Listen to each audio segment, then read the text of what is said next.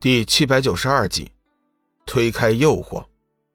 美姬见龙宇瞧他，眼波一转，嫣然笑道：“公子不必拘束，请坐下说话。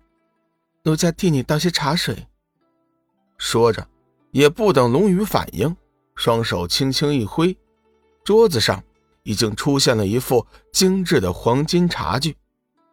公子，这是奴家。特地从仙界带来的饮雾云泽，是茶水中的极品。平日里，就算是仙主大人也很少能喝到，请公子品尝。说话间，美姬已经冲好了茶水，清白美臀递了过来。董宇推辞不过，只好将那碗饮雾云泽接了过来。一股高雅幽香扑鼻而来，顿觉神清气爽。嗯。果然是好茶，龙宇一口气将那碗茶水喝尽，只觉甘甜爽口，意犹未尽。美姬见龙宇品茶的姿态，抿嘴轻笑：“公子怎能如此品茶？这茶水之道……”美姬原本正要大肆卖弄自己的茶道，却不想被龙宇打断：“美姬仙子，在下同你前来，并非是为了什么茶道。”请仙子告诉我黄极真君和索命菩萨的现状。美姬微笑不语，拿起茶盅，走到龙宇近旁，轻轻斟了一杯茶，悄然斜睨龙宇。见他一本正经的模样，嘴角不禁一歪，露出一丝媚笑，心中对他更加的喜欢。公子，这云雾云泽来之不易，请你再饮一杯吧。随即。美姬举杯，双手奉上。龙宇虽然心中着急，但是见美姬已经把茶杯送到胸前，只好双手接过。为了不使美姬借题发挥，龙宇这次没有一口喝光，而是轻轻抿了一小口，故意做出一副品味滋味的模样。美姬眼见龙宇斯文品茶的样子，嘴角不由得露出一丝媚笑。公子果然是聪慧之人，这么快就体悟到了茶道。他这一笑，百媚横生，风骚入骨，那娇脆语音带了些柔气，更是甜的发腻。龙宇心头一动，心中不得不承认，这女子确实是世间少有的绝色尤物。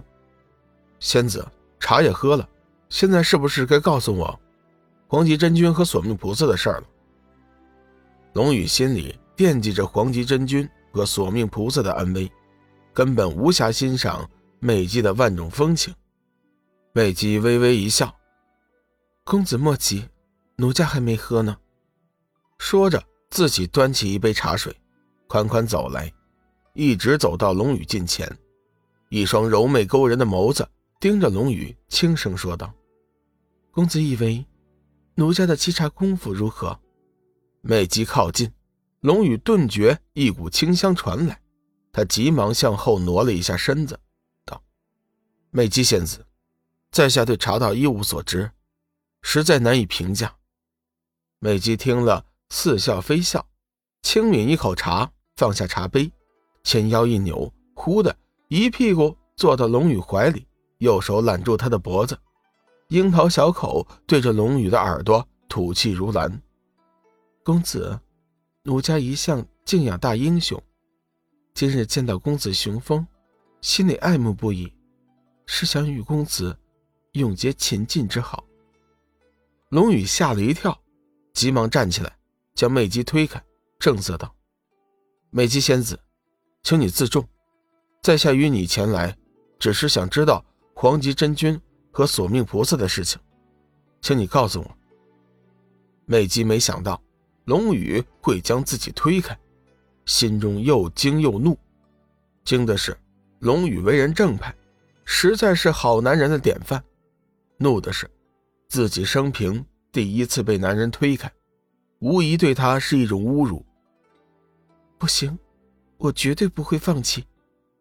美姬暗暗发誓，自己一定要将龙宇收回自己的石榴裙下。她悠悠一叹，垂下眼帘。神情楚楚动人的道：“公子，你莫恼我，奴家并不是你想象中的那样。